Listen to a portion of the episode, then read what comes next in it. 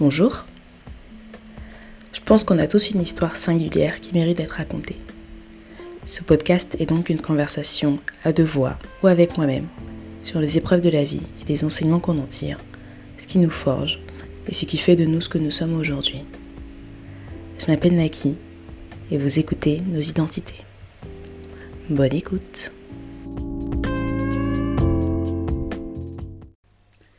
Alors aujourd'hui je reçois Jamila. Bonjour. Ça va Ça va et toi Très bien, très très bien. Jamila est devenue une amie via une amie commune. On s'est croisés comme ça de temps en temps et puis en fait euh, on a fini par, euh, par clic comme disent les Anglais Complètement. et, euh, et elle a accepté de me servir de cobaye aujourd'hui. Bienvenue. Merci beaucoup. Ça va Ça va. Stressée clairement. C'est vrai Ah ben, pas habituée à l'exercice, donc oui, clairement. Mais c'est cool, je suis très contente de le faire. Bon. Surtout sur le sujet, pour le coup. C'est très très chouette. Ok, surtout sur le sujet. Ouais. Complètement. On va développer. Ça va bien se passer, t'inquiète pas. Il paraît que c'est un peu euh, l'expression à la mode en ce moment, donc... euh, Bon, très bien. Je suis pas sûre que ce soit rassurant, mais ok. Ça va bien se passer, t'inquiète pas. Alors, tu sais de quoi parle euh, le podcast? Bah, de nos identités, apparemment. D'accord. Donc, on va en parler en long, en large, en travers. Donc, est-ce que hum, tu peux me donner ta définition d'identité? Alors pour moi, l'identité, c'est quelque chose qui nous définit pour nous-mêmes et à travers le monde. Je pense qu'on peut parler de plusieurs identités. D'ailleurs, il me semble que c'est Nouma qui, qui en a parlé. Ouais. L'identité euh, qu'on... Putain, t'as écouté les épisodes Bah ouais, attends, faut supporter, faut donner de la force, non? Moi, on m'a dit, euh, je que tu passes dans mon podcast, faut que je sache de quoi il s'agit quand même. Euh, donc ouais, parler de justement le fait d'avoir sa propre identité qui nous définisse nous-mêmes Mm. et l'identité qui nous définit à travers le monde parce que je, enfin, je pense, c'est pour ça que c'est un sujet qui m'intéresse beaucoup, c'est que je pense que autant de personnes qui me connaissent vont donner une, une définition différente qui va peut-être se rejoindre dans le fond, pas forcément dans la forme, mais euh, qui vont me donner euh, une identité différente.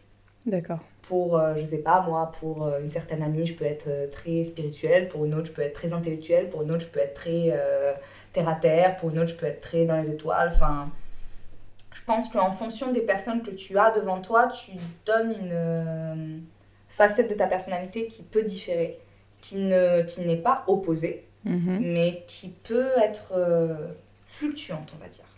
Bah, je dirais même qui... Enfin, après, c'est ta définition, mais qui peut être opposé. C'est possible. J'ai pas dit que c'était pas possible, mais c'est clairement possible, bien sûr. Ok.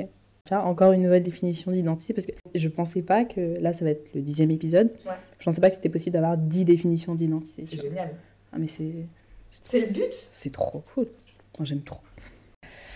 Tu vas euh, inaugurer une, une nouvelle question. Ouh.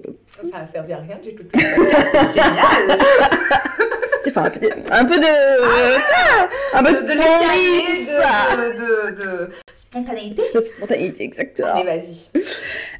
Quelle définition tu donnerais euh, à la pudeur? Et est-ce que tu considères que tu es quelqu'un De pudique. de pudique ou pas Euh, Alors, je vais te dire pourquoi, parce que que Ouais, tu vois où je veux en venir, parce que, en fait, l'identité, pour le coup, c'est tellement quelque chose qui est, qui est singulier et qui est intime. Bien sûr. Des fois, bon là, on est dans une conversation, on échange et on, on a le temps d'aller un peu dans le fond des choses. Mais c'est vrai que quand on parle d'identité, on ne pense pas forcément aux choses qu'on n'a pas forcément envie de partager parce que Mhm. c'est du, domaine- du domaine de l'intime. Et en fait, je me suis dit que hum, la pudeur, justement, cette pudeur de ne pas forcément avoir envie de De se partager. dévoiler, en fait. Exactement. Bah, c'était peut-être quelque chose d'intéressant à, à aborder. Bon. Je pense que tu as choisi la bonne personne pour débattre du sujet. Parce que euh, ben, moi, je viens d'une grande famille, je suis la dernière de- d'une grande fratrie de six. Et c'est vrai qu'on a culturellement un grand sens de la pudeur. Donc, mes parents sont d'origine marocaine. Voilà, c'est euh, chacun chez soi, chacun garde. Tu, on va dire, tu choisis ce que tu montres au monde. Hmm. tu sélectionnes en réalité quels aspects de toi tu veux dévoiler. Et euh, typiquement, euh, cet enregistrement, j'en ai parlé qu'à ma sœur parce que c'est celle de qui, euh, c'est l'une de celles de qui je suis la plus proche et la plus naturelle. Mm. Mais je ne suis pas sûre avec le contenu que je vais te fournir pour ce podcast. je ne suis pas sûre que je sois prête qu'elle m'écoute. Ah non, parce que justement, on est très pudique dans notre famille et hum, il y a des aspects de, ma, de mon identité que je ne leur ai pas dévoilés. Ok. Parce que peur du jugement, parce que je suis la petite dernière bébé de tout le monde, donc peur de non, mais tu fais n'importe quoi, tu fais de la merde, Mm. des réprimandes, des reproches en fait. Ouais. Tandis que je suis très bien dans les bottes dans lesquelles, dans lesquelles je suis aujourd'hui, donc euh, je n'aurai pas de honte à, ni de pudeur à me dévoiler au monde entier. Ouais. Mais c'est vrai que la famille, C'est un regard différent. c'est un regard différent et c'est peut-être celui qui est le plus impactant au final. Mm. Parce que c'est ton noyau dur. Mm. Donc bon, je me suis complètement euh, éloignée de la définition. Pas du tout, mais pas du tout. Mais j'ai préféré choisir un exemple pour définir ma définition. Voilà. Ok. Bah non, non, mais c'est très. euh, c'est, je trouve ça assez, euh, assez complet. Est-ce qu'il y a un moment où tu as pris conscience de cette pudeur-là, du coup, Ouais. et de ton identité? Comment tu as découvert ton identité et comment tu l'as développée, du coup, en grandissant? Bah, je pense que ça s'est fait en plusieurs étapes. Parce que euh, déjà, quand j'étais ado, genre à 13-14 ans, euh, je me sentais ovni en fait dans ma famille parce que euh, j'ai toujours été très attachée à ma culture, à la culture marocaine. Je me sentais entièrement française, même si j'ai été naturalisée française à 13 ans. Je, me suis, je suis née, j'ai grandi en France, je parlais français, enfin, je suis française quoi. Euh, j'ai grandi dans, en cité, à Bagneux, dans une grosse cité, euh, milieu très populaire. Mhm. Mais déjà, ne serait-ce qu'avec la communauté, ne serait-ce qu'avec ma communauté initiale, on va dire la communauté arabo-musulmane, mais c'est même africo-musulmane pour moi, parce qu'il y avait énormément de, de- d'immigration issue de l'Afrique subsaharienne, euh, subsaharienne particulièrement, euh, et du Maghreb. Mais euh, du coup, je me sentais un peu à part parce que déjà, au sein même de cette communauté, euh, je me revendiquais française quand tout le monde se revendiquait du pays de ses origines. Mhm. Et euh, je me sentais marocaine, mais pas que. Et du coup, c'était. euh, déjà, je te dis, à 12, 13, 14 ans, je commençais à me poser ces questions où je me disais, mais je suis qui? Pourquoi est-ce que j'ai l'impression, j'avais l'impression d'être seule en fait? Mhm. D'être seule à avoir fusionné ces deux cultures, à les avoir complètement intégrées et qui ont fait celle que j'étais. Mhm. J'adore la culture hip-hop, donc du coup j'étais euh, très attirée par la culture afro-américaine. Mhm. La soul, le RB, la sap, le graph, euh, enfin vraiment les fondements de la culture hip-hop, mais je la retrouvais pas forcément en France, donc du coup je piochais un peu à droite, à gauche en fait, et je me composais ma propre petite identité comme ça. Euh, pendant longtemps, mes frères et sœurs ne savaient pas trop ce qui se passait dans ma tête, euh, où est-ce que j'allais, ce que j'aimais. euh, Enfin voilà, ils savaient pas trop, ils étaient un peu perdus. Ça avait un peu peur pour moi d'ailleurs. Mais je pense que mon identité s'est réellement construite. Enfin, en tout cas, j'ai réussi à m'identifier à partir du moment où, euh, pas m'identifier à quelqu'un, mais m'identifier à moi-même en fait. Mhm. Tu vois, tu as tendance à t'identifier à quelqu'un, à avoir un rôle modèle en fait qui puisse te, te guider. Mhm. Et j'en avais pas. Parce que même ma sœur, qui, que j'admire beaucoup et que je respecte énormément, n'a pas les mêmes euh, aspirations, on va dire, que moi. Et du coup, euh, quand je suis partie à La Réunion à mes 22, 22 23 ans, dans ces eaux-là, je suis partie à La Réunion et en fait, je me suis retrouvée ben, à 10 000 km dans, une, dans des communautés que je ne connaissais pas, qui me ressemblaient, enfin, qui me ressemblaient physiquement Mhm. mais pas du tout culturellement. Mhm. Et, euh, et en fait, je me suis sentie acceptée, qu'on s'entende. Je me suis jamais réellement sentie euh, à part en France parce que j'ai vu très peu de racisme. Mhm. Euh, j'ai très peu été confrontée à euh, des problèmes raciaux. Nous, on n'a jamais eu de problème dans ma famille, même de euh, ah, faut pas que tu te maries avec un Français, faut pas que tu te maries avec un Noir, faut pas. On n'avait pas trop ce truc-là dans ma famille. On était assez ouvert au monde et aux autres cultures surtout. Mais à La Réunion, pour la première fois de ma vie, quand je disais que je n'étais pas réunionnaise, mais que j'étais d'origine marocaine, les gens étaient curieux. Mhm. Tu vois? Tandis que euh, je sais que ben, pendant mes trois années de lycée hôtelier, j'ai fait un peu un rejet de ma propre culture, enfin de la, de la culture de mes parents, pardon, parce que euh, c'était mal perçu. Parce que je ne pouvais pas euh, me sentir autant française, mais avoir ce cœur marocain. Tu vois, je ne pouvais pas adopter cette biculturalité en fait. Mhm. Je ne sais absolument pas si ça se dit. C'est pas grave, c'est pas grave. Ça passe. Tant qu'on comprend. Et du coup, ouais, je parlais euh, arabe que quand j'étais avec ma mère, jamais au téléphone. Euh, je, me, je disais que non, j'étais pas musulmane. euh, Enfin, j'ai fait un vrai rejet.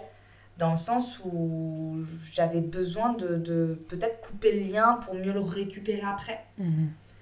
Mais j'ai fait ce rejet-là aussi parce que j'ai eu de très mauvaises expériences au sein de ma propre communauté. Euh, ben, des gens avec qui j'ai grandi qui m'ont insulté dans la rue parce que je fumais une clope pendant le ramadan. euh, des gens. euh, ça se passe souvent pendant le ramadan parce que bon, je le fais pas et du coup, je m'en tape. Personne n'a rien à me dire. Mais du coup, ouais, il y a eu un mec un jour qui me parle en arabe et qui m'insulte dans la rue. Un mec, une meuf dans le bus, des meufs avec qui j'ai grandi, des gens qui ont un espèce de droit de regard sur ta vie en fait et qui estiment légitime de, de t'insulter sur plusieurs générations parce que tu ne suis pas leur code, leur dogme ou... Enfin, et moi, à un moment donné, j'étais, j'étais, j'étais arrivée au point où euh, je mettais des œillères, je faisais comme si j'entendais pas les insultes et je disais non mais je suis réunionnaise, hein. Mhm. faut pas... Tu vois, à, à effacer en fait euh, mon identité pour leur, pas pour leur plaire mais pour qu'on me laisse tranquille. Pour être tranquille. et, euh, et du coup, j'arrive à la Réunion et là, voilà, pour la première fois de ma vie, je dis mais non, mes parents sont marocains. Et là, on me dit les mille et une nuits, s'il te plaît. Ouais. Tu vois? Jamais de ma vie, on m'a parlé des mille Wow. et une nuits euh, parce que j'avais dit que c'était, euh, j'étais marocaine, quoi. Mais c'est vrai que quand tu vois d'un œil extérieur, les riads, c'est magnifique, les belles robes, les bijoux, gna gna gna, ça fait mille et une nuits. Mais je m'en étais jamais aperçue. Ouais. Et il a fallu que je fasse 10 000 km pour que je me rende compte que j'avais une culture magnifique. Je le savais, mais c'est juste qu'en fait, le traitement qu'on avait, le... on a tellement malmené en fait cette identité-là pour moi Mhm. que du coup j'avais T'as fait un that. rejet total. ouais complet. Et euh, fun fact, il a fallu que euh, je me retrouve en cuisine à la Réunion avec un chef qui était marocain. De là où j'ai grandi, de là où Mais genre, la maison à Mais Sicile, genre, la maison familiale était à Salé, c'est à 10 km de Rabat quoi. Et lui il a grandi à Rabat, dans le même quartier que mon père, enfin truc de ouf. Truc de ouf. Le destin, c'est un truc de. Et pour moi, c'était le destin et ça a été mon moyen de. de bah, tu vois Ça a été mon moyen de. Il y a un chameau avec plein de pompons berbères qui vient de passer à la télé. Je dis pas ça pour rien. euh, je te sois pas folle. Qu'on me prenne pas pour une folle surtout. Je suis certainement, mais c'est pas grave. Et, euh, et du coup, ouais, pour moi, ça a été un peu un signe de. T'as voulu rejeter, mais tu l'aimes trop. Tiens, on va te, on va te montrer pourquoi tu, vas, tu l'as aimé autant. Et en fait, pour moi, ça a été, ça a été l'un des premiers rôles modèles, justement. En tant que chef, en tant que marocain, en tant que musulman, même si je me considère pas comme musulmane aujourd'hui. Parce que euh, c'était quelqu'un d'une grande euh, ouverture d'esprit qui ne m'a jamais jugé. Il me parlait arabe, hein. genre il me parlait arabe comme un grand frère, tu vois. Mhm. Mais il l'a fait au bout de 6-8 mois. Il l'a pas fait direct, genre ça y est, t'as une tête d'arabe, j'ai une tête d'arabe, c'est bon, euh, c'est la Ouais. famille. Ouais. Et moi, je me suis souvent sentie mal. Bon, je fais un autre aparté. Euh, je me suis souvent sentie mal pour les, pour les gens, en fait, à qui on parlait arabe dans la rue, parce que tu ne connais pas leur histoire. Tu sais pas s'ils ont été adoptés. Tu sais pas s'ils ont perdu leurs parents. Tu sais pas si euh, ils ne connaissent même pas leurs origines. Tu, tu, sais, tu sais rien, en fait. Mm. Donc, qui es-tu pour te permettre de, de, de mettre quelqu'un dans une identité qui n'est même peut-être même pas la sienne, en fait Donc, voilà, aparté fermé. Euh, et donc du coup, donc ce chef qui me parle, euh, donc qui me parle, euh, il a bien attendu, tu vois, que je fasse mes preuves, que je sois fiable, que je reste, que je signe mon contrat, etc. Avant de commencer à. Ouais. Et c'était quelqu'un qui était donc très ouvert d'esprit, qui était très cultivé et qui avait, il y a un concept dans l'islam qui s'appelle jahd, c'est l'effort. C'est l'effort slash élévation en fait l'élévation de l'esprit, l'élévation du corps, euh, l'élévation de sa religion, de son, de sa culture, de toujours aller plus loin en fait. Mhm. C'est euh, le Être, La être une meilleure version, version, de toi-même. toi-même. Exactement. C'est là où je voulais en venir. Et euh, il a toujours été euh, très bienveillant dans le sens où euh, on avait euh, la richesse d'avoir une cuisine où il y avait peut-être huit religions différentes. Euh, je parle même pas des euh, origines, tu vois, parce que Mhm. dans la Réunion, tu as des Malgaches, tu as des Tamouls, tu as des Caves, t'as- c'est incroyable. Tellement métissé. Et Mm. du coup, on pouvait passer euh, des journées entières à débattre des religions des uns et des autres. Et c'était de la conversation, c'était pas euh, du jugement ou quoi que ce soit. C'était ah, nous, chez nous, ça se passe plutôt comme ça. Mhm. Et toi, parle-moi de ta religion. Et c'était très. c'était dans l'amour en fait. Parce que le fondement, on le partageait, c'est juste qu'on avait des interprétations différentes. Oui. Et du coup, euh, du coup, du coup, je ne sais plus quelle était la question. voilà, voilà. Ou à quel moment, pardon, tu t'es euh, rendu compte de ton identité, ce qui Ouais. s'est passé, ton cheminement? Là, je pense que ça a été ouais, la réunion qui m'a remis un peu les pieds sur terre et qui m'a. Bah, en fait, ça a été euh, le... la magie de partir, se reconstruire et se réinventer seul. Et au final, tu te réinventes avec ce que tu as déjà. Donc, euh, moi qui ne savais pas trop qui j'étais, bah, c'est là-bas que j'ai appris qui j'étais parce que je me suis rendu compte que j'ai.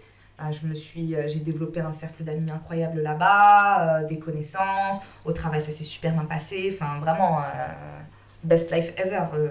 Je, je- tout, tout, tout était à portée de main, en fait. Je Ouais. me posais trop de questions par rapport à, aux problématiques que j'avais, je pense. Mhm. Je m'acceptais pas suffisamment. Et il a fallu que j'aille hyper loin et que je me fasse accepter comme étant euh, la seule et unique Jamila, en fait. Avec euh, mon passé, mon histoire, euh, ce qui m'a construit. Et, et, et je pense que après être revenue encore, ça a été un autre cap qui m'a permis d'asseoir mon identité. Mhm. En étant partie plusieurs années, je suis partie 4 ans. Euh, en étant partie pendant 4 ans, je reviens, ben, je suis une femme, euh, je suis plus une jeune femme. J'avais 27 ans quand je suis rentrée et du coup, euh, voilà, je suis, une, je suis une femme, euh, je reviens en couple, euh, avec un bagage supplémentaire aussi. Et du coup, il a fallu que je me fasse accepter par ma famille aussi avec tout ça. Ça s'est très bien passé. C'était un petit peu tumultueux, mais ça s'est très bien passé quand même. Et aujourd'hui, aujourd'hui, je pense que je commence à savoir qui je suis. Ok. Voilà, voilà. Je trouvais ça un beau parcours et c'est vrai que des fois, tu as besoin de prendre euh, du recul, d'être ici, d'avoir le nez dans ton quotidien. Complètement. En fait, tu, tu vois pas ce que tu as vraiment Non, juste devant toi. le nez dans le guidon, en fait, tu peux pas. C'est comme ben, the big picture, tu vois, t'as besoin de prendre Ouais. un peu de hauteur. Tu prends le recul pour pouvoir mieux apprécier, mieux comprendre et puis tu sais, ça aide vachement dans, dans l'introspection, tu vois, parce que là, je trouve que on arrive dans des, dans des âges. Après, la génération qui vient après nous, j'ai l'impression qu'ils démarrent ce, travail-là beaucoup plus tôt que nous. Mais euh, là, là, notre tranche d'âge, je trouve qu'on est, on est vachement plus... On essaie d'être plus en phase avec nous-mêmes. Vois, vraiment de mieux se comprendre et pourquoi est-ce que je réagis comme ça, pourquoi est-ce que je me sens comme ça et qu'est-ce qui se passe et d'où est-ce que ça vient. Bien sûr. Et oui, c'est ce que ce, ce- ces différents voyages, parce que t'ont permis de faire, quoi. Ouais. C'est trop bien, Ah, c'est trop- c'est génial. C'est dur, mais je le conseille à n'importe qui, qui qui doute de qui qu'il est en fait. Mm. Vraiment, parce que moi, c'est ce que ça m'a permis de de- d'acquérir et pour moi, c'est. Enfin, pour moi, c'est le chemin, pas de toute une vie, mais déjà que je m'en suis rendu compte suffisamment jeune dans ma vie adulte pour pouvoir être bien dans mes bottes et avancer là où je veux, là où je veux aller, ben, pff, pas de prix, quoi. Ouais. Être bien dans ses bottes. Exactement. Ah, c'est important, c'est trop, trop important. Tu l'as hum, rapidement euh, évoqué tout à l'heure. Est-ce que tu peux nous parler de comment tu as été élevée et comment ça a impacté ta manière de vivre ta vie aujourd'hui et ta manière de voir le monde? Alors, euh, moi j'ai un modèle familial, je pense, un petit peu particulier parce que donc, mes parents sont marocains, même pas d'origine parce qu'ils le sont encore aujourd'hui. Euh, mon- J'ai quatre grands frères, une grande sœur. On a un gros écart générationnel en sachant que le plus grand de mes frères a 53 ans. Donc on a 23 ans de différence. Donc j'ai eu en fait, euh, au-delà de deux parents, j'ai eu ben, trois grands frères et une grande sœur qui faisaient le rôle de second parent en Mhm. fait. Moi j'ai trouvé ça d'une richesse incroyable parce que ça nous a permis de, de mieux comprendre aussi l'écart générationnel avec mes parents parce que c'était très difficile à comprendre pour eux. Euh, ben, sortie du Maroc, ma mère elle vient de la campagne. euh, euh, de la campagne du fin fond du Maroc. Mon père, il vient de la ville, mais bon, euh, il a grandi dans les années 50, 60, euh, il a des années-lumière, Mm, 50.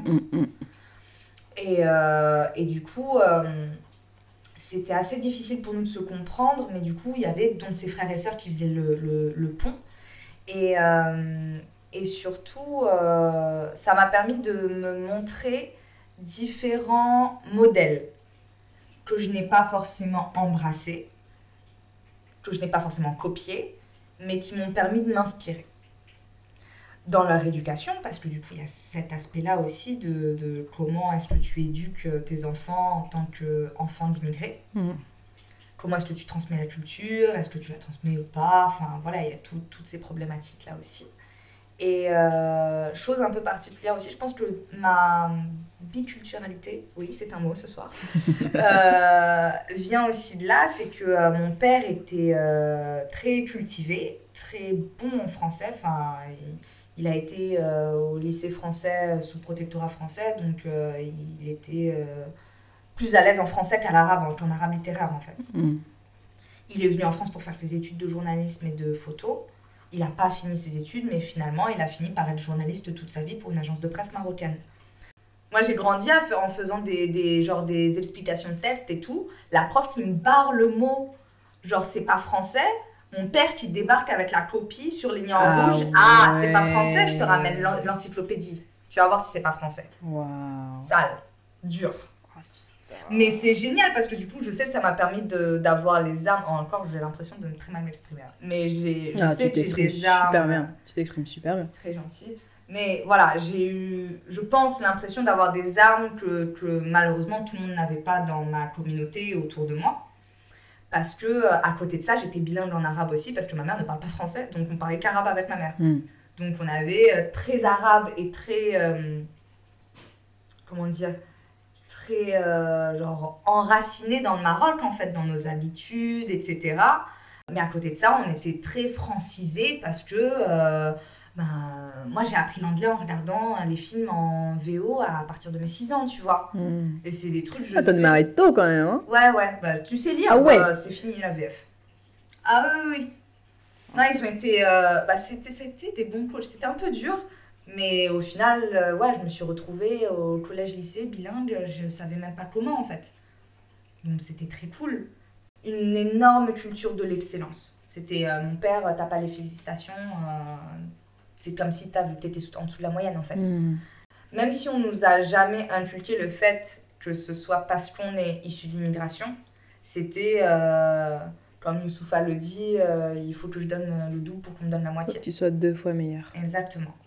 Pour que tu atteignes à peine ceux qui sont à peu près bons dans leur domaine. Mm. Mais c'est pas grave parce que ça donne une dalle, euh, encore une fois, Youssoufa, à un niveau mondial. c'est ma rêve, j'avoue, sur euh, les trucs euh, dans le sujet, c'est ma rêve. Mais, euh, mais ouais, du coup, il nous a inculqué ce truc de, de toujours être la meilleure. Mon père, quand j'étais petite, il voulait pas que je me ronge les ongles pour me pousser les, pour me pousser les griffes. Mm. Genre, s'il y a un garçon qui t'embête, tu le griffes. Putain. Euh. Mais Donc c'est voilà, génial cette- ton père, moi cette dalle, cette dalle de ouf où non mais il y en a pas un seul qui va t'arriver à la cheville en fait et tu vas leur prouver que personne ne t'arrivera à la cheville. Donc euh, ça a été un peu violent parce que moi j'étais pas du tout de ce tempérament quand j'étais petite, j'étais très effacée, très timide, euh, introvertie, ça ne se voit pas, mais c'était le cas. J'étais euh, vachement dans mon coin, très euh, baisser la tête, je Te faire pas. discrète. Exactement. Mm. Et on m'a appris tout l'inverse en fait. Je sais que cette culture de la dalle, de la hargne, de... c'est un truc qui m'habite en fait et je sais que même dans tous mes frères et sœurs c'est un truc... C'est pareil. Ah ouais. Ils ont tous des parcours incroyables sans forcément avoir fait énormément d'études ou quoi. Ils ont tous des parcours incroyables parce qu'ils ont su s'imposer en fait dans le game. Mm. Et j'espère que je vais arriver euh, au moins à leur cheville. Bah oui. oh. Du coup, voilà, donc euh, éducation très très euh, dure et éducation de l'excellence en fait à travers mon père et ma mère était très euh, très sensible, Mm. très aimante, très elle nous a choyés tous, moi particulièrement parce que je suis petit, je suis, petit bébé en plus, donc euh, elle, nous a inculqué beaucoup de valeurs d'altruisme, de pudeur, de gratitude. Enfin, ma, ma mère, elle est analphabète, elle tissait des tapis avec sa mère à 8 ans, tu vois. Donc euh, vraiment, c'est même pas le siècle dernier, c'est deux siècles en arrière en fait. C'est ce que nos arrière-arrière-grand-mères auraient pu vivre en fait. Pas d'école, tu vas chercher l'eau au puits, euh, à l'ancienne. Ouais. Vraiment, vraiment. Le tiers-monde. Le vrai. Donc, euh, donc voilà, donc euh, très humble, très altruiste, très... Ma mère, laisse tomber. euh, genre, euh, à la mosquée, il y a une femme qui lui dit Ah, c'est vous qui avez fait ces crêpes, c'est trop bon. Ma mère, elle lui donne rendez-vous le lendemain pour qu'elle vienne les faire en fait d'autres. Ah non, pour qu'elle vienne lui apprendre à les faire à la maison, ou sinon elle lui en donne, ou sinon. Oh non, mais incroyable. Mm. Incroyable. Donne et tu recevras un jour.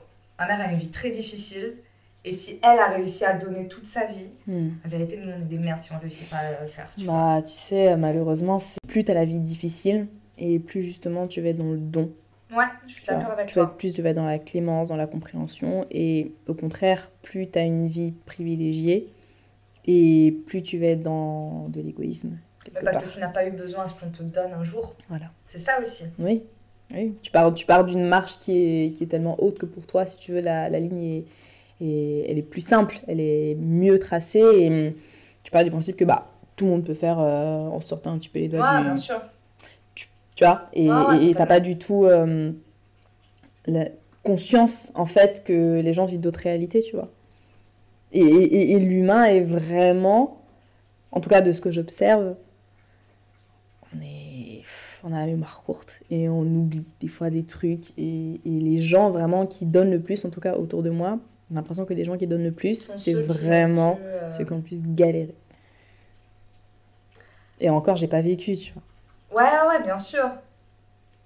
Moi, je te le disais tout à l'heure, hein, on parlait de Beyoncé quand je le disais. euh, On parle toujours de Beyoncé quelque part, on parle toujours de Beyoncé. toujours. Bah, elle, elle- elle va se placer à, une- à un moment donné dans la soirée, sûr.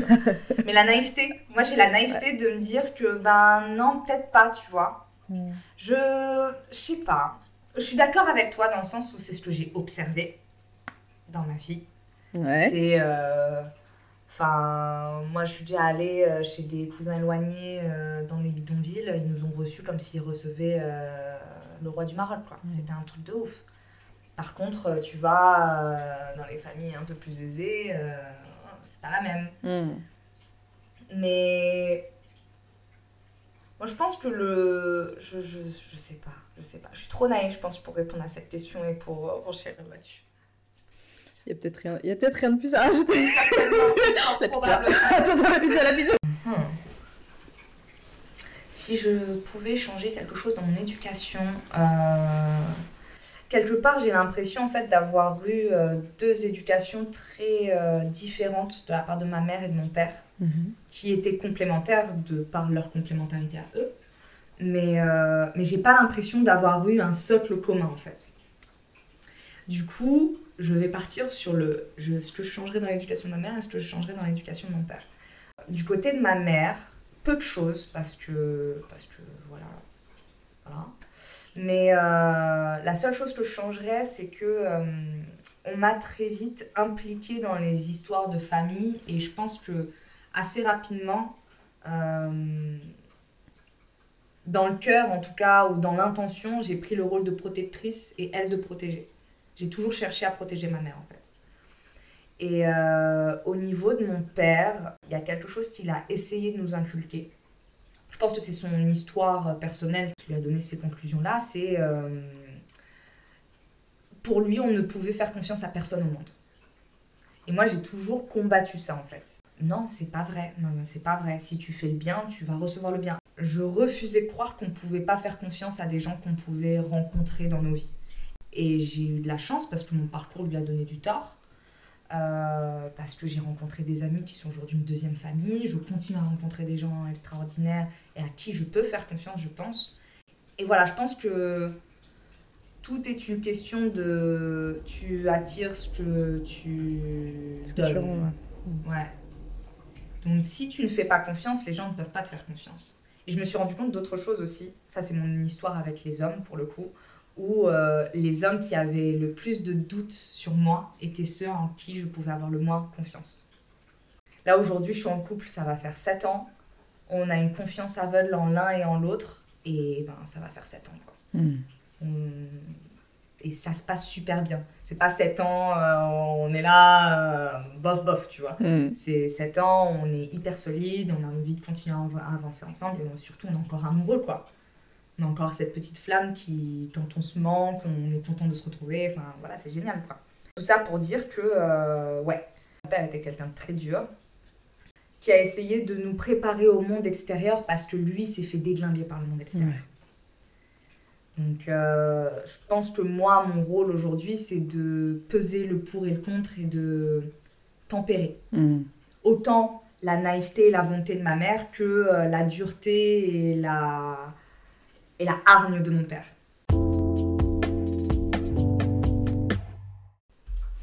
Alors, est-ce que tu as une passion dont tu aimerais nous faire part euh, Je sais pas, moi, les sudoku, euh, faites-nous euh, la cuisine. euh, je dis ça comme ça. ça là, comme ça.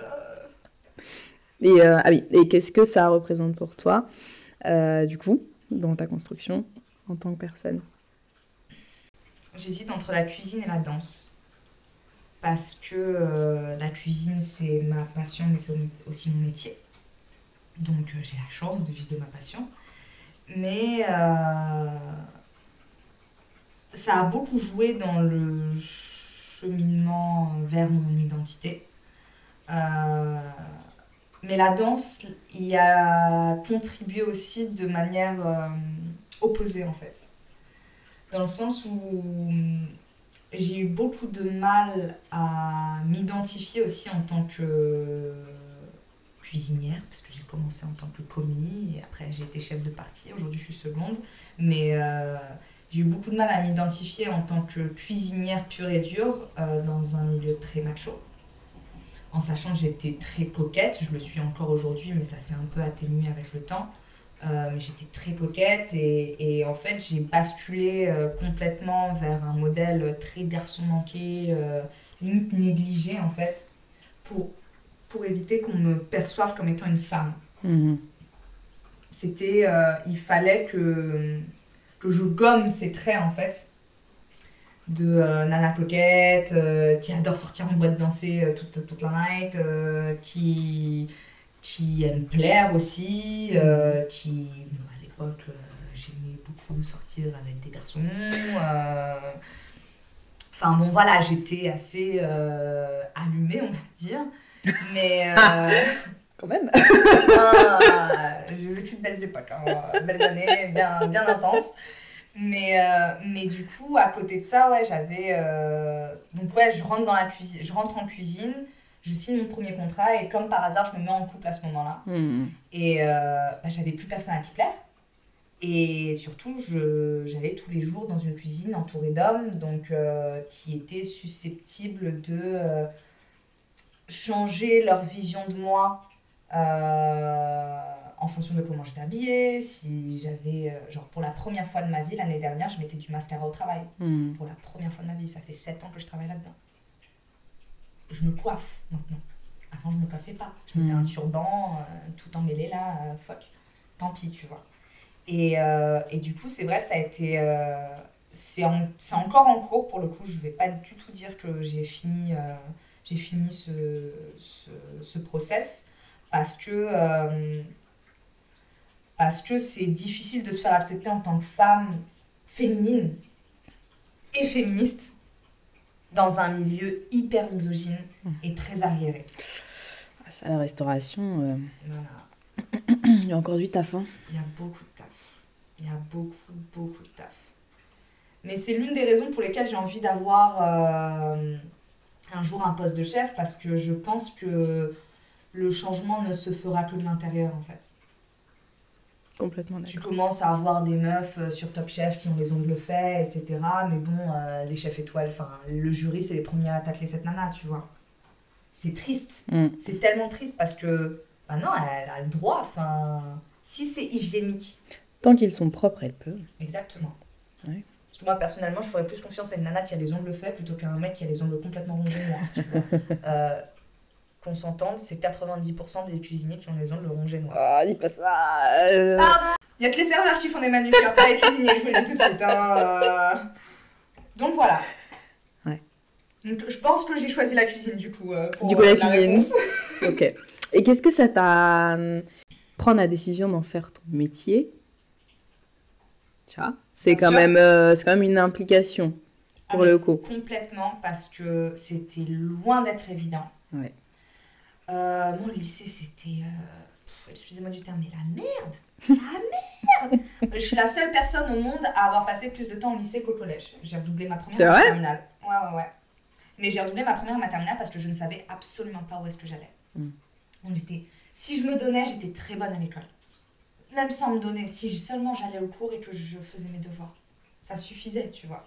Parce que j'allais pas en cours, je séchais les cours. euh, J'étais pas. euh, je pouvais avoir 16 de moyenne en SES quand euh, j'avais euh, 4 en allemand ou en maths, tu vois. Parce que ça me faisait pas vibrer, parce que ça m'intéressait pas, donc. euh, pff, fuck. Mm.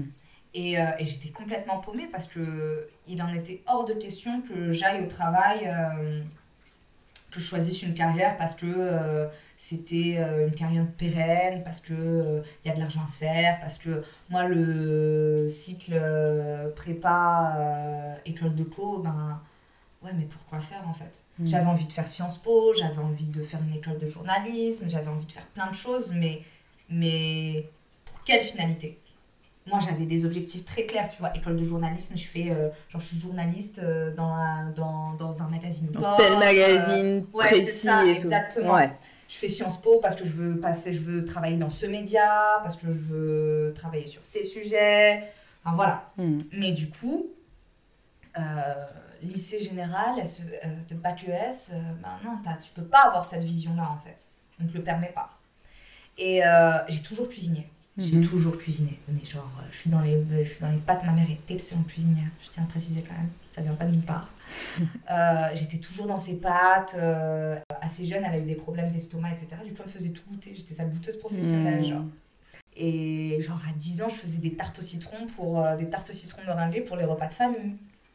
Tu sais que c'est mon meilleur dessert. C'est vrai Mon meilleur dessert préféré. C'est vrai J'aime trop ça. Bon, bah, Je t'en ferai une parce que j'ai Oh de- ouais. Putain, le lemon curd là. Oh, j'aime Ah, trop ça. C'est trop bon. T'inquiète, j'ai préparé ça. Et du coup, euh, du coup, voilà. Et j'ai toujours cuisiné, mais genre, je passais ma life sur euh, Cuisine TV. euh, dès que je rentrais chez moi, euh, j'allais au cours, je faisais deux, trois trucs à manger. Mon grand frère ne mangeait pas de légumes et je m'étais mise un objectif dans ma tête. Lui faire bouffer faire des manger légumes. Et à chaque fois que je cuisinais, il mangeait tout en fait. Du coup, ben, j'ai commencé à cuisiner comme ça. Et, euh, mais ça, je te parle de ça, j'avais 12-13 ans. Genre, euh, on avait un rituel tous les samedis matins. euh, on regardait à l'époque Touche pas à mon poste, mais la première version sur C8. Non, sur D8. Non, Ouais, c'est vrai. Si, si, c'était des 8. Si, si, si, C'était c'était des des huit. 8. c'était huit. Voilà. Ouais.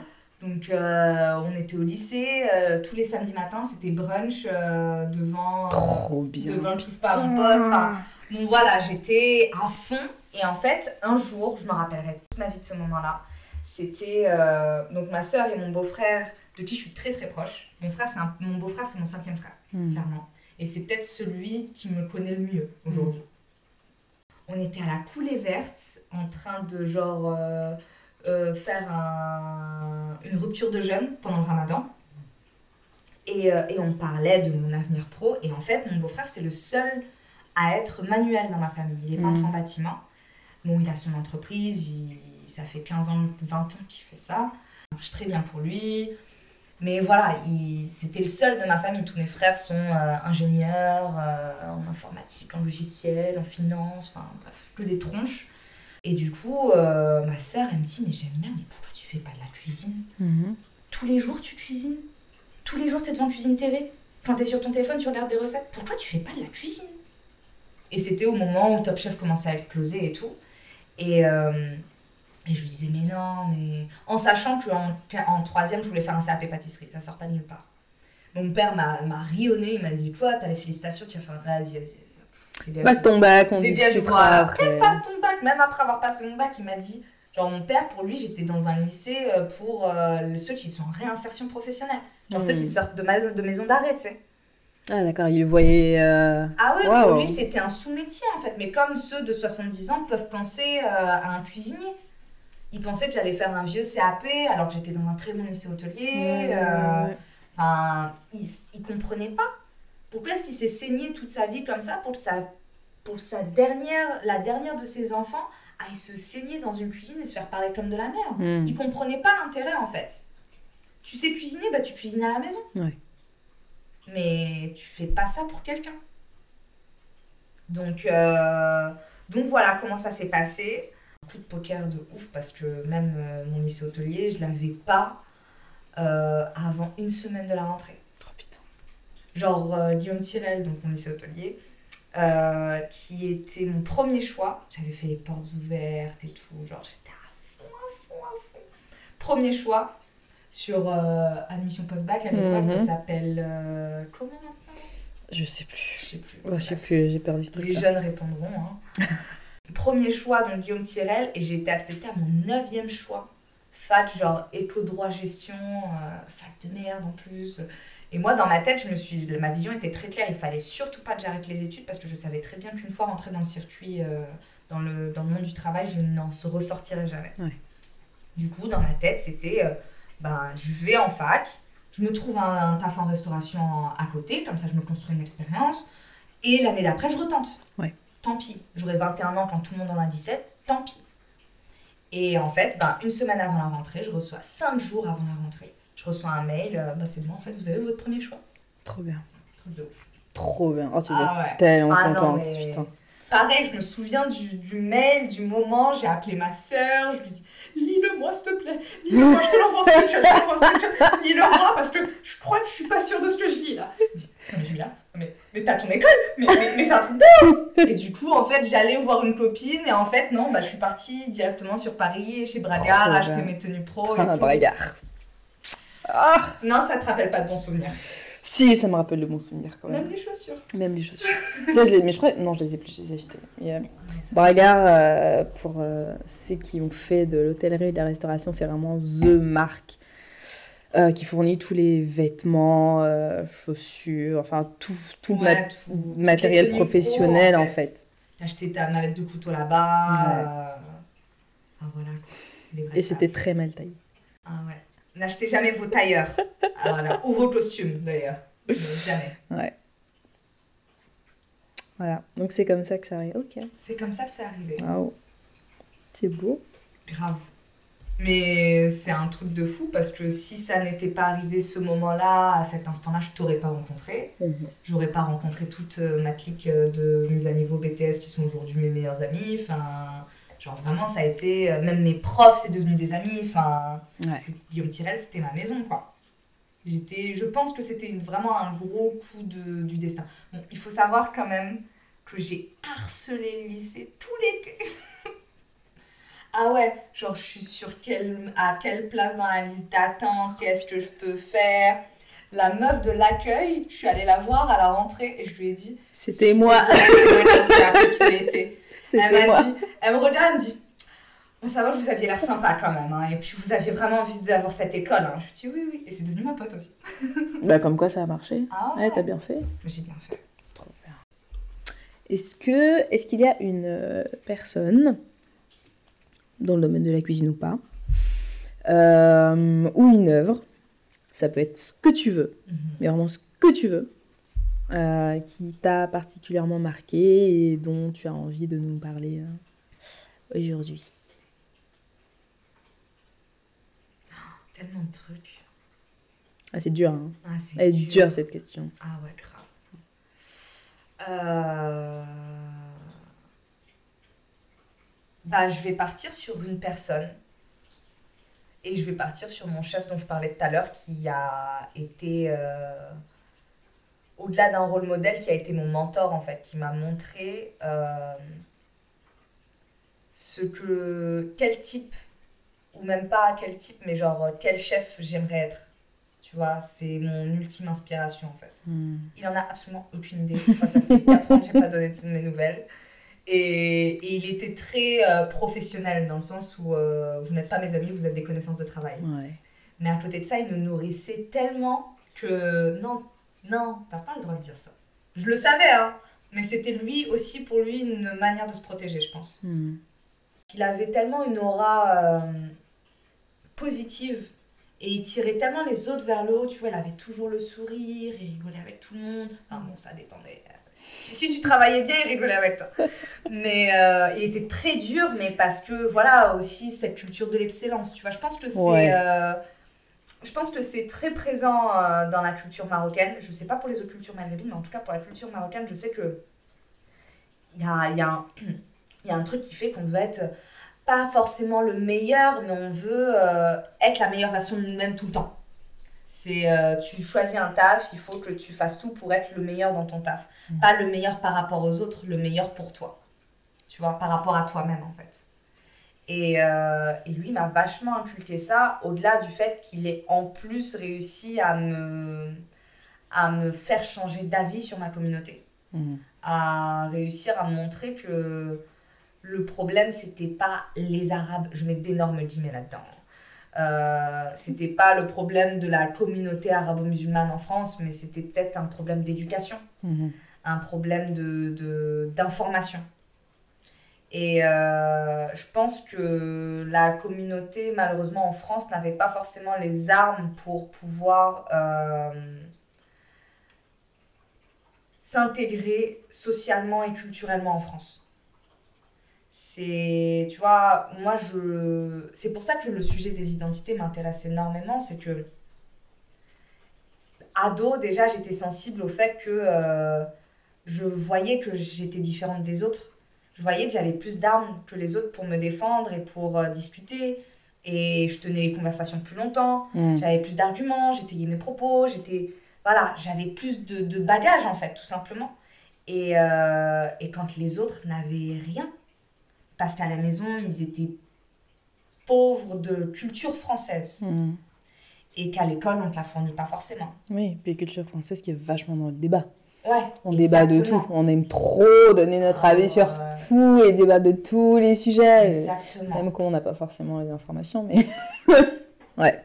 N'importe ouais, ouais. oui, n'importe qui. Enfin, moi, en ce moment, euh, j'avoue, euh, je vais peut-être jeter un pavé dans la main, mais ça me gonfle les anti-valses, les euh, pro-valses, les. euh, tout le monde, avec cette crise sanitaire, tout le monde avait son avis sur tout et n'importe quoi. Moi, je me suis retrouvée à, à, des, genre à des repas où, euh, bah, quand je suis rentrée, justement, parce que j'ai eu un accident l'année dernière, etc. Bon, tout va bien, hein, mais euh, un petit accident de travail.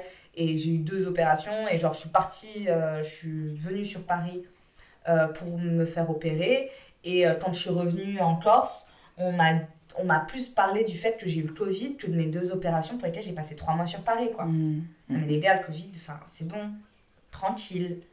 Ok, ça a fait des morts, ok, gna gna gna, gna gna gna. Je ne minimise absolument pas la crise sanitaire qu'on est en train de vivre, mais genre, euh, c'est suffisamment anxiogène pour qu'on a- pour qu'on arrête d'en parler euh, dans nos sujets de conversation. Enfin, C'est bon. omniprésent, tu sais. Et puis tout le monde, il va de sa petite idée, il va de son petit média. Non, mais moi, je regarde pas les infos sur, sur la télé, je regarde les infos sur Internet. Oui, non, mais d'accord, mais tu peux regarder tout et n'importe quoi sur Internet. Bien sûr. Enfin. Voilà. Ça m'a. C'était pour étayer le propos que les Français veulent débattre de tout. Je pense que là, je prouve suffisamment que je suis française parce que je suis en train de débattre d'un sujet toute seule, euh, d'un débat, justement. Je débat d'un débat, ça n'a pas de sens. Peut-être que tu peux couper ça. Je l'ai gardé. Merde. Enfin bon, donc ok, pour, euh, pour résumer ton, ton chef. Mon chef, mon chef qui est une source d'inspiration parce que c'est un excellent manager, c'est un excellent cuisinier, c'est un excellent pâtissier, il est hyper cultivé, genre on l'appelait Wiki Isma quoi. Wikisma Il- Parce qu'il s'appelle Isma. Parce Ok. qu'il il s'appelle Ismaël et tout le monde l'appelait Isma et du coup c'était Wiki Isma. Pourquoi Wikisma? Parce J'ai qu'il la- savait tout sur tout. Ah, Wiki, Wikipédia. Ok, ok, ok, d'accord. genre de mec genre attends je vais chercher l'info. Genre non, tu parlais, il te regarde droit dans les yeux, mais oui mais tu sais ça, nanana, Ouais, nanana, et puis ouais, dans ouais, l'histoire, ouais. et puis ci, et puis ça. Mais c'est un. Il avait un processeur, ce Un mec. puits de savoir. Incroyable. Un puits de savoir, exactement. Et sur tellement de choses différentes. Sur l'histoire, sur la culture réunionnaise, ou française, ou marocaine. Il, il, il buvait même pas d'alcool, il avait des connaissances en vin. Non, mais vraiment, c'était un scandale, quoi. Mais ça, c'est bien, c'est que c'est quelqu'un de curieux qui s'intéresse à tout Grave. et qui, qui a besoin d'apprendre comme ça. Exactement. Mm. Et qui surtout a besoin de transmettre. Et c'est ça que j'adorais chez lui, c'est qu'il était, euh, il était loin d'être avide de, de conseils et, de, et de, de propagation, tu vois. Même quelqu'un qui n'appréciait pas forcément, s'il peut l'aider à s'élever, il Mhm. va le faire. D'accord. Du coup, c'était fascinant. J'ai bossé deux ans, avec lui, deux ans et demi avec lui et ça a été euh, un pur bonheur, quoi. Parce que, voilà, après, voilà, c'est un, un homme, c'est un chef, il avait ses défauts, évidemment, mais je sais que sur le fond et la forme, pour moi, c'est ce qui se rapproche le plus de ce à quoi j'aspire, en tout cas. Ouais. Donc voilà, s'il y a une, bien une personne qui m'a profondément marqué, il y en a plein d'autres, évidemment. Mais euh, big up à Sam d'ailleurs, parce que j'ai failli te citer. Mais euh, parce que elle, je sais qu'elle va écouter le podcast. Mais du coup, voilà. L'une des nombreuses personnes qui a pu me, me m'impacter et me toucher profondément dans le métier. Ok. J'aime trop Je ne comprends pas. Là, ça me donne des frissons dans le dos. J'ai l'impression qu'il y a quelqu'un qui grince sur un tableau. Ça me. Ah, ah, vraiment. Ah ouais, non, mais je ne. I don't get it. Vraiment. Je ne comprends pas le principe. En fait, c'est hum, relaxant. Tu vois l'effet que ça te fait? Ouais, ouais, Bah, ouais. Moi, ça me fait l'effet après, inverse. mais moi, je me suis dit, en fait, pour que, ça me crispe, pour que ça me crispe autant, je me suis dit, c'est sûr, c'est l'effet inverse chez les gens. J'aime trop. Ah ouais? Ah, ça me Même les bruits de bouche et tout? Non, non. Ah ouais, parce Ah que oui, non, non, ça, non, non, non. Alors, attends, attends, non, non, non, non, parce qu'il y, a- il y a plusieurs choses. Tu sais, t'as l'ASMR un peu en mode. euh, des gens qui bouffent des trucs, machin, et t'as l'autre ASMR où, par exemple, on va venir passer un, un, un pinceau, un plumeau sur le micro. Tu vas avoir. euh, bon, si, les bruits de bouche que j'aime bien, c'est les trucs qui craquent. Ah vois, ouais les, trucs, les trucs qui croquent et tout. Ça, j'avoue, Oh j'avoue, Ah ouais j'aime bien.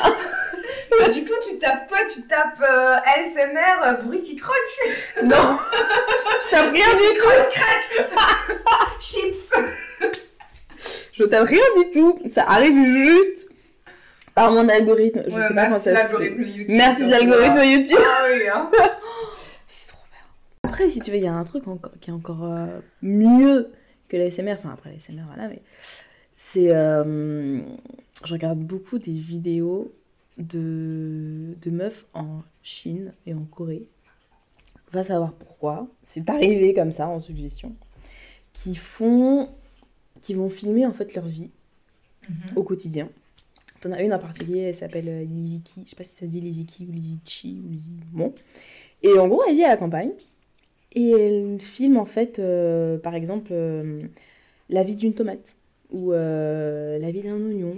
Et en fait, elle va te montrer le moment où elle va te planter euh, ses graines, Ouais. toute la croissance du truc, on Ah, va ça, faire ça la peut plus- récolte ça, et tout.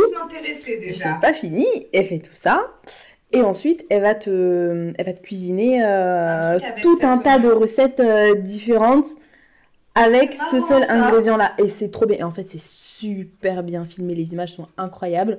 Et le son qui est capturé pendant qu'elle cuisine, Ah, c'est génial. c'est vrai? C'est génial. Je vais t'envoyer le lien. C'est Ah ouais, grave. Ça, ça génial. m'intéresse pour le coup. Et ben voilà. Donc c'est un peu les Non, ça, ça, que- c'est dit. Oui, mais les bruits de la cuisine, j'y suis sensible déjà de base, tu vois. Les c'est pas la même chose. Ça fait appel, je pense, à d'autres euh, capteurs, à d'autres récepteurs euh, nerveux en moi, qui du coup, je suis un peu plus ok avec ça. Hmm. C'est possible. Non, je vais te l'envoyer, tu verras. c'est- Ah, il y a moyen, il y a moyen. Je regarde ça avant de dormir le soir. C'est Ça doit être trop bien avant de dormir, par contre. J'adore. Génial. Alors, si vous ne savez pas quoi regarder sur YouTube, faites appel à Natu. Je pense qu'elle a toutes les. Tu sais, les modes un peu chelous. Oh Bah, elle va trouver un truc cool autour de ça. Notre génération par rapport aux autres. Bah, déjà, on est la génération. euh, bon, bah, les 30-35 ont connu la vie sans Internet. Mm. Les 22-23, pas tant que ça. Mm. Mais je pense que justement, avec cette, cette particularité-là, nous, typiquement, on a grandi avec Internet, on a vu exploser, on a vu le début de Facebook. Mm.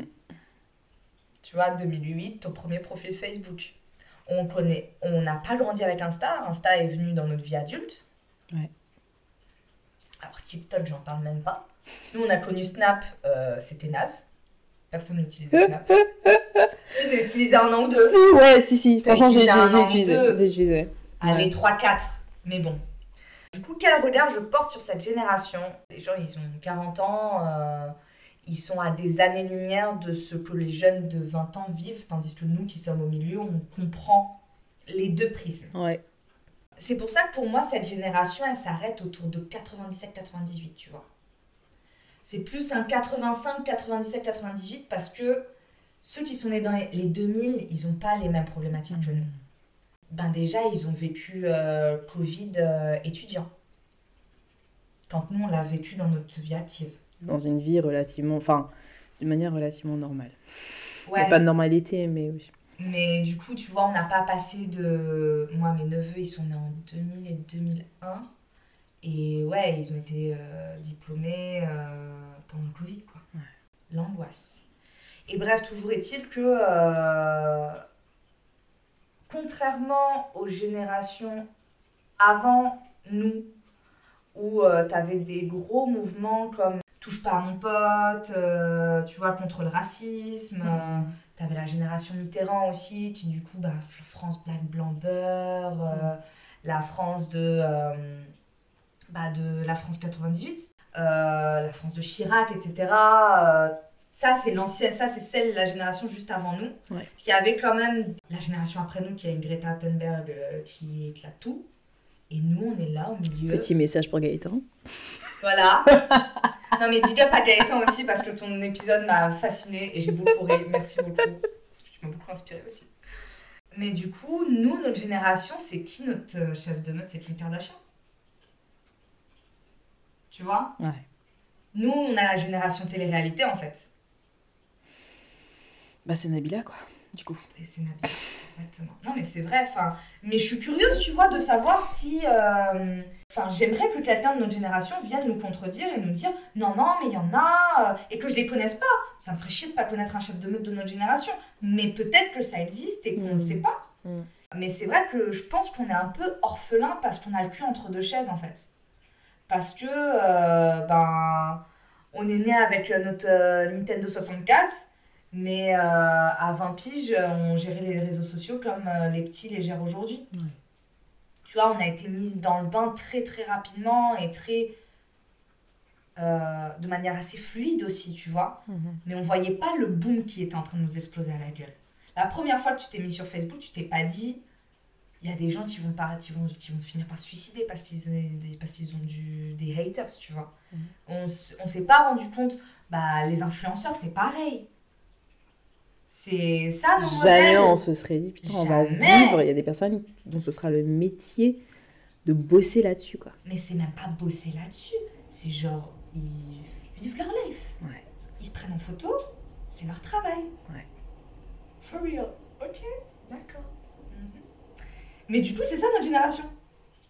Tu vois, c'est euh, quand on était petit, il y avait Love Story et tout. Enfin, ça a commencé dans les années 2000, tout ça, et on était petits, donc ben, on a grandi avec tout ça.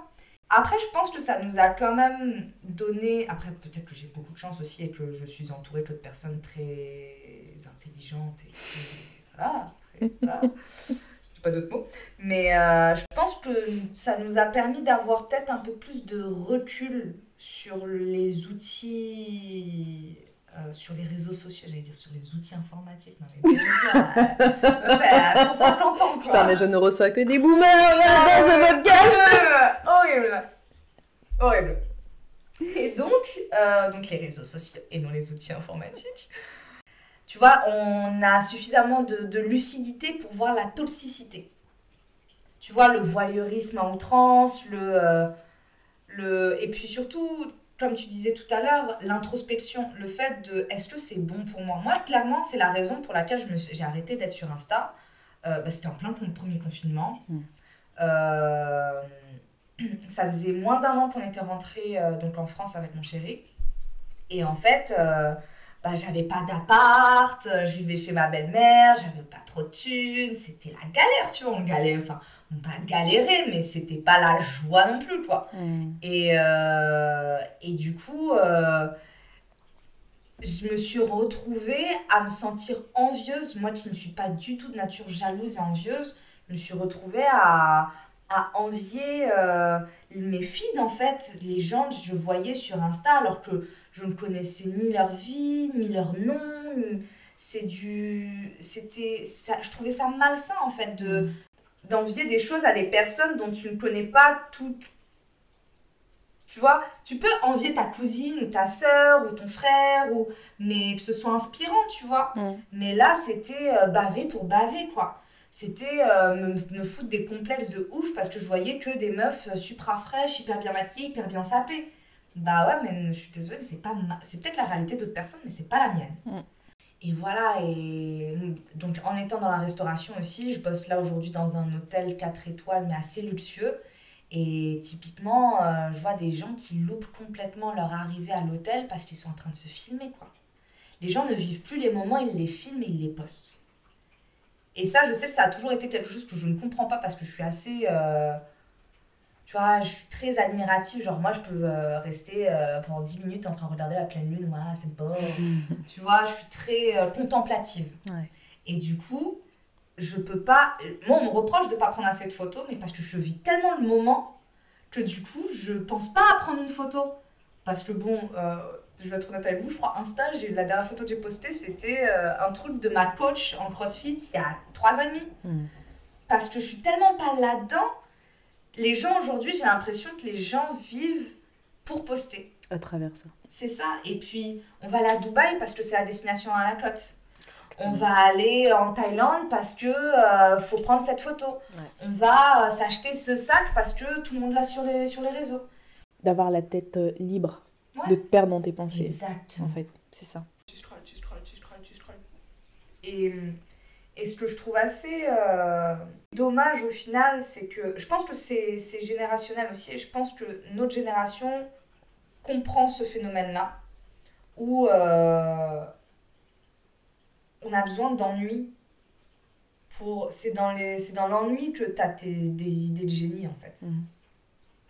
C'est comme les enfants. C'est pour ça qu'il ne faut pas donner d'écran aux enfants. C'est que les enfants ont besoin de s'ennuyer pour faire travailler leur créativité, leur imagination.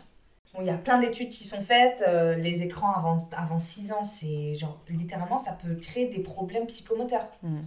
C'est, on se rend pas compte de l'impact que ça a. Aujourd'hui, le nombre de parents, tu vois, et je juge pas, pas du tout, mais c'est parce que je pense que c'est un manque d'information et de communication.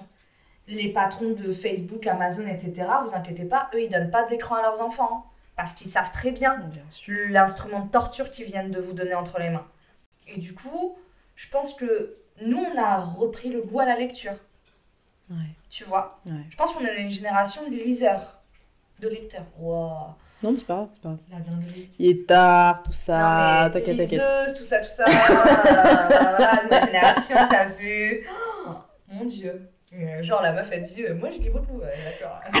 c'est même pas. C'est même pas. C'est même pas non, mais ça arrive, euh, voilà. non, mais bon. Seront aptes à peut-être éduquer un peu plus sur la question, tu vois. Hmm. Quand on sera en âge d'être parent, enfin, on est déjà en âge d'être parent, mais bon non, non, non, non, non. Pas du tout. Mais, euh, mais voilà, tu vois, d'ici 15, 20 ans, je pense qu'on aura euh, cette bienveillance-là pour essayer de, de, de, cadrer, en fait, tu vois. Ouais. Puis on aura le recul. Exactement. Je pense qu'on est très axé spiritualité aussi. Mm. Moi, je sais que beaucoup autour de moi, de mon âge, de ma tranche d'âge en tout cas, on a peut-être euh, des. Comment dire des aspérités, des, des, des, une sensibilité peut-être un peu plus forte que nos aînés euh, sur le sujet de... Et je parle de spiritualité au sens large, je ne parle pas du tout de religion, je parle de, mm. vraiment d'introspection, de, de prise de recul, de gratitude, de reconnaissance, de, de, des véritables valeurs humaines en fait, Hmm. pour qu'on avance dans un monde un peu plus sain et un peu plus... Je sais, je sais pas si c'est vraiment différent des autres générations, ça, pour le coup. Parce que, tu ouais, je pense que la génération de nos, de nos parents, euh, grands frères, grandes sœurs, pour ceux qui en ont, c'est peut-être plus euh, l'aspect religion, Ah mais c'est différent. tu vois. Ouais, mais introspection, la religion, t'aide à, à ça, à réfléchir à comment tu te présentes dans le monde et, comment, tu vois. À la base. Oui. Moi, je pense pas que ce soit la religion que nos grands frères et nos parents euh, ont pu vivre. Hmm. Tu vois? Je pense que c'était plus une religion de.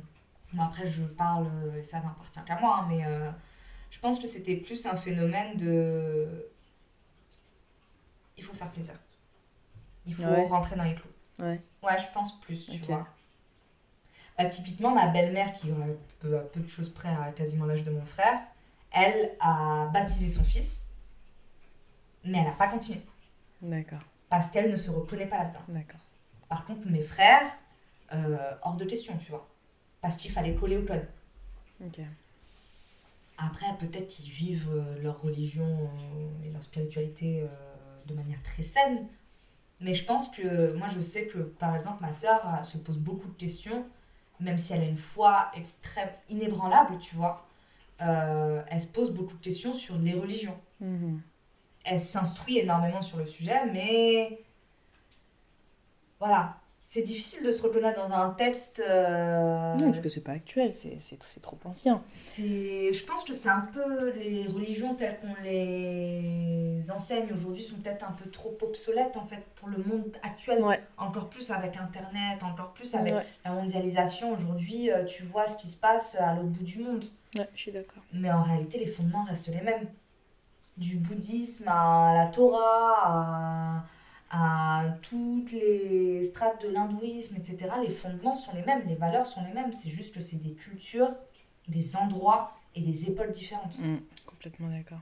Et aujourd'hui, je pense que nous, notre génération, a suffisamment de recul et, et, et peut-être plus en mesure de penser et de réfléchir comme ça, tu vois Ouais. de voir la spiritualité dans un ensemble euh, de valeurs qui peuvent nous réunir et pas nous séparer. Parce que moi, j'ai eu beaucoup de conversations avec des personnes qui sont athées, qui sont athées parce que pour elles, les religions, ça divise.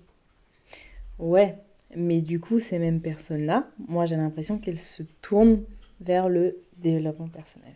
Mais développement personnel, spiritualité, pour moi, c'est la même chose. hein. C'est ça. En fait, c'est là où je voulais en venir tout à l'heure. c'est- C'est que ça a changé de nom parce Oui. que pour tout un tas de raisons. Le New Age. Mais Bien en sûr. fait, le, le, le mouvement est. Enfin, le mouvement. C'est toujours la même chose. Les gens vont toujours rechercher la même chose. Donc, Ouais. cette espèce de paix intérieure. Bien sûr. Tu vois.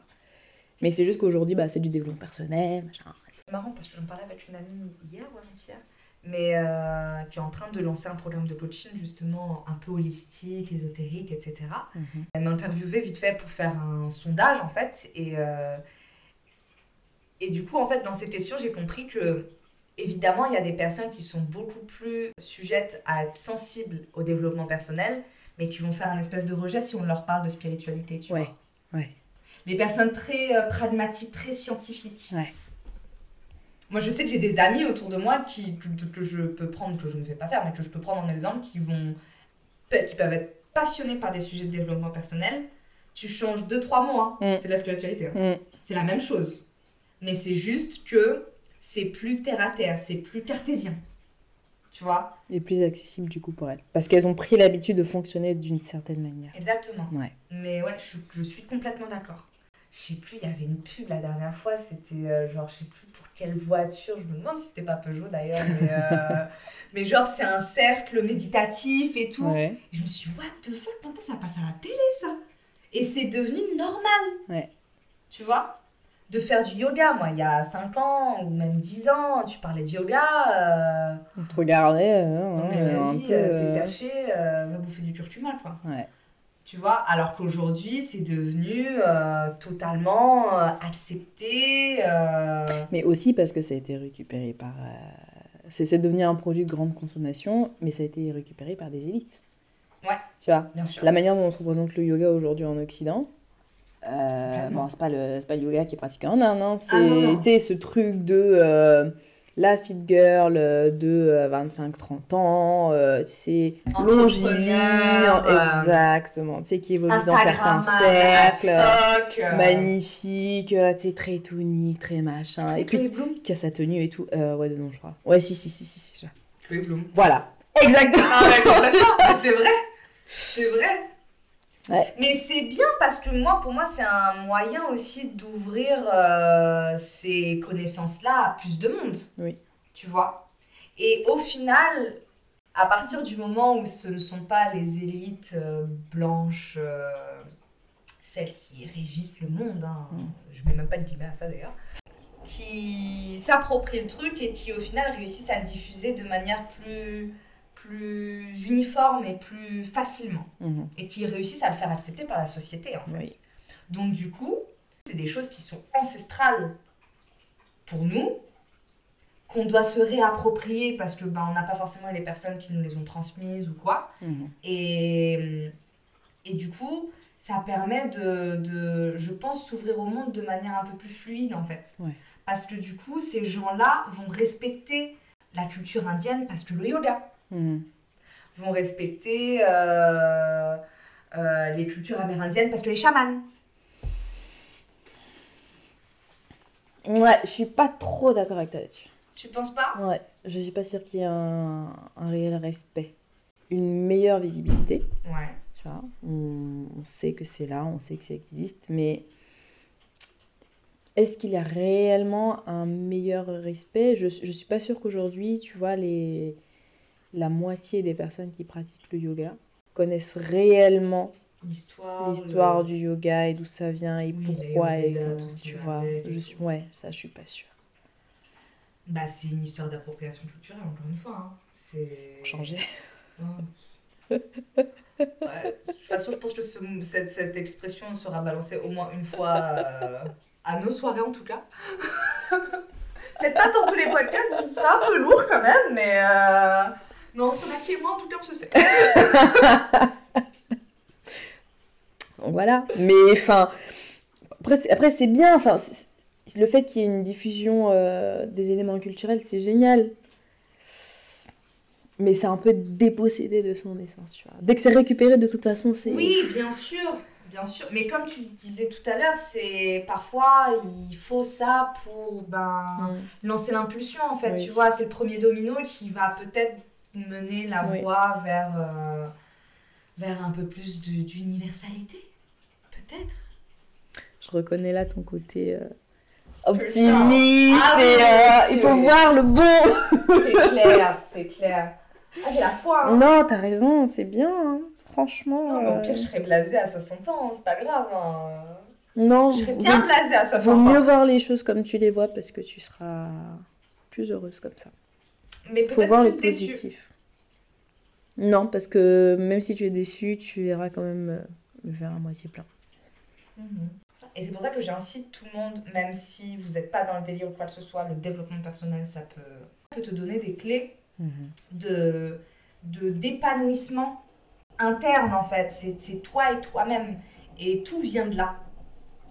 Et on a trop, je pense qu'aujourd'hui, on est trop passé vers le monde extérieur et pas suffisamment en soi. Mhm. Et on veut toujours plaire aux autres, plaire à son patron, plaire à son feed, plaire à... Enfin voilà, il faut qu'on soit la meilleure version de nous-mêmes et pour les autres au final.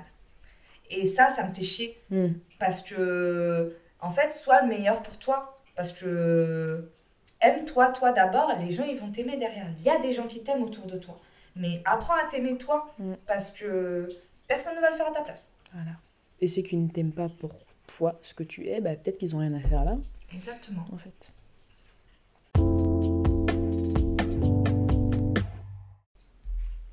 Si tu devais t'adresser à ton toi de hum, l'époque, À l'ancienne.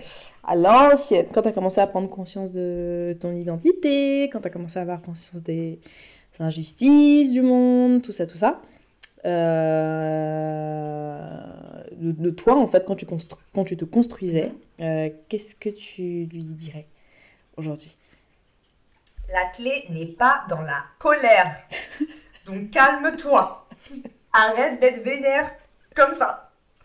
Ah, j'étais très très euh, bah, hargneuse, je pense aussi, euh, parce qu'on m'a appris à être comme ça, mais euh, j'étais très révoltée, très, euh, tu vois, non, mais je suis pas d'accord, euh, revendicatrice, c'est ça. Mhm. Et je gaspillais beaucoup d'énergie à des combats qui n'étaient pas forcément euh, les miens et qui n'étaient pas euh, importants. Donc calme-toi, ça va bien se passer et fais confiance. Parce que je te jure, tout va bien se passer. Vraiment. Ça va être pas si difficile que ce que tu crois. Ouais. Donc tranquille, fais confiance. Donc euh, aussi simple. Aussi je pas déborder. Ah ouais, franchement, juste euh, calme-toi, arrête d'être vénère. Oh, J'étais si énervée, mon Dieu. Oh, c'était incroyable. Mais voilà, je me suis calmée de moi-même euh, et mes expériences ont fait que, mais arrête d'être dans la rancœur, dans la colère, dans, dans l'injustice. Voilà. Je, je combattais partout où j'allais, je combattais l'injustice, alors que, ben, à un moment donné, euh, c'est plus intelligent de faire le travail de l'intérieur, en fait. Ouais. Plutôt que de venir taper du poing sur la table. Ah, j'en ai marre, fermez toutes vos gueules. Bah après, ça fait du bien de temps en temps aussi. Je le fais encore aujourd'hui. C'est pas quelque chose que j'ai effacé de moi, mais je le fais moins régulièrement et surtout, j'apprends à canaliser mon énergie et à la protéger. Ouais. Tu vois, arrêter de, de, de, de prendre à cœur tout ce qu'on me dit, tout, prendre les choses personnellement. à- Je me sentais agressée en fait. J'étais agressée, je me sentais agressée et j'étais agressive. Ouais. Chose que je pense avoir un petit peu. euh. Bah, tu vois, on, f- on- on fait le tour parce que tout à l'heure, tu disais que ce que tu, ce que tu renvoies, les autres vont te le renvoyer. Mm. Et au final, c'est exactement cette situation-là. Voilà. Aujourd'hui, tu renvoies pour le coup plus de, plus de calme, plus de douceur, plus d'apaisement. Mais parce que Voilà. tu vois, je suis encore sous le prisme. euh, on m'a tellement vu comme ça dans ma vie, en fait, que pour moi, je suis toujours cette fille-là. Tu vois? Mais pas Alors du tout. Moi, c'est pas du tout l'image que que j'ai de toi, tu vois. T'es pas la première à me le dire. Je te jure, je t'assure, t'es vraiment pas la première à me le dire.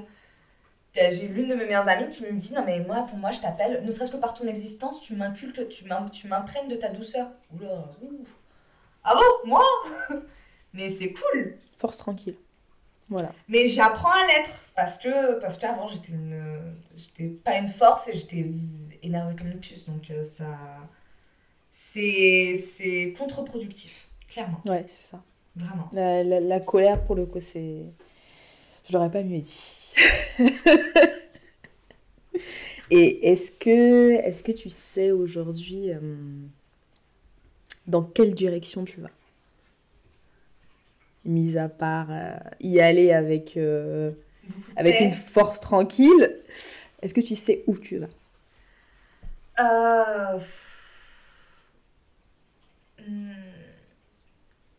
Je me suis un peu. Bah, j'ai beaucoup de projets. Après, bon, voilà, je suis la meilleure pour avoir 10 milliards de projets, ne jamais en aboutir un seul.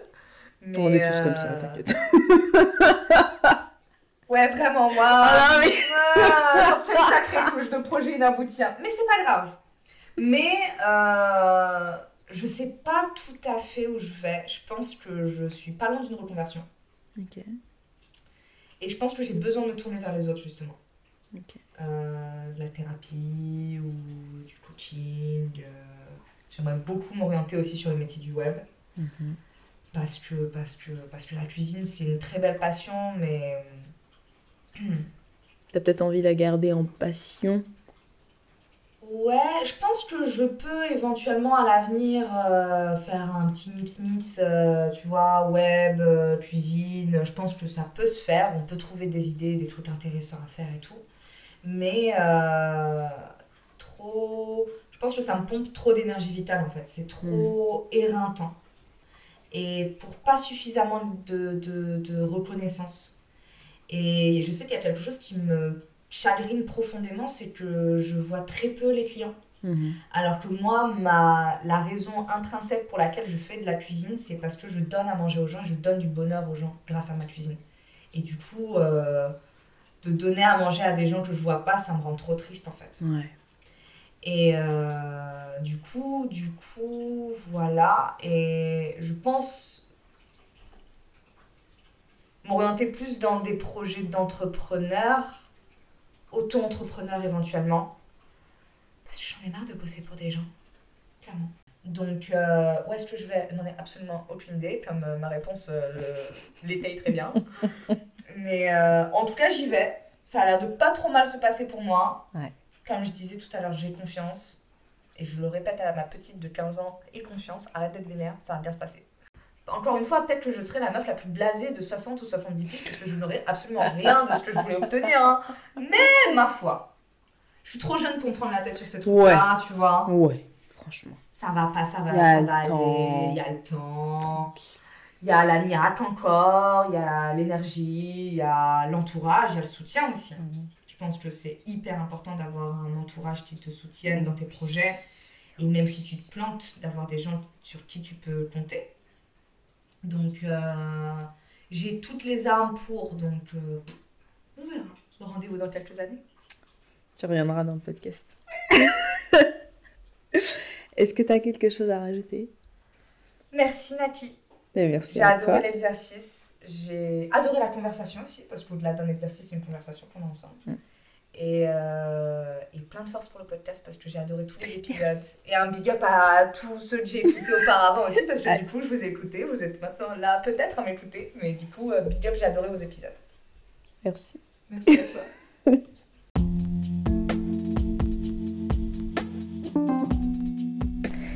Si vous avez aimé cet épisode, n'hésitez pas à en parler autour de vous, à le partager et surtout à le noter sur vos plateformes d'écoute. Ça permettra à d'autres personnes de le découvrir. Merci beaucoup pour votre écoute et si vous avez des questions, des remarques, des compliments, je suis preneuse. Retrouvez-moi sur Twitter et Instagram à nos identités. À très vite.